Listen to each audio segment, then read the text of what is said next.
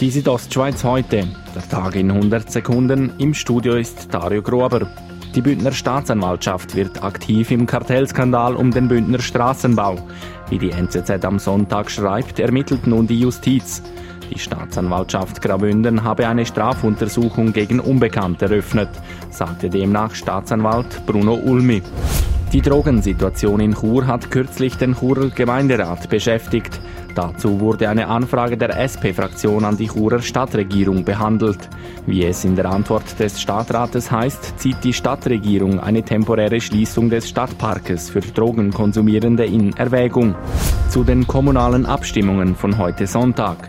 Die Davoser Stimmbevölkerung gibt der Erweiterung des Davoser Sportgymnasiums grünes Licht. Einerseits wird die Sporthalle Ferbi umfangreich saniert, andererseits soll auf dem Areal der Sportschule ein zusätzliches Gebäude gebaut werden. In Klosters hat die Stimmbevölkerung über zwei Sachgeschäfte abgestimmt. Zum einen über die Straßenunterführung des Bahnhofs Klostersdorf und den Kredit, zum anderen über die Einführung des Öffentlichkeitsprinzips. Beide Vorlagen wurden deutlich angenommen.